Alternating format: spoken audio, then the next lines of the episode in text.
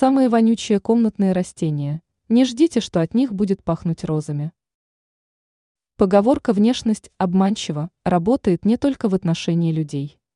Эксперт сетевого издания «Белновости», ученый-агроном, ландшафтный дизайнер Анастасия Коврижных составила топ-3 комнатных цветка, которые чудесно выглядят, но чудовищно пахнут. Стапелия. Стапелия известна под разными названиями. Цветок морской звезды, звездный кактус, зулузский гигант или цветок жабы. Во время цветения – Стапелия выглядит сногсшибательно и пахнет, стоит признаться, также протухшей рыбой или мясом. Арбея. Абрея, которая по своей природе является суккулентом, может приспособиться чуть ли не к любым условиям обитания.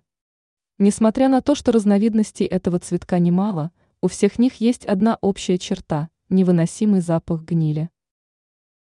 Непентис. Непентису мало питательных веществ, содержащихся в почве, поэтому в пищу он употребляет также и насекомых, которых привлекает специфическим запахом. Аромат кислого молока лишь усиливается в процессе трапезы цветка.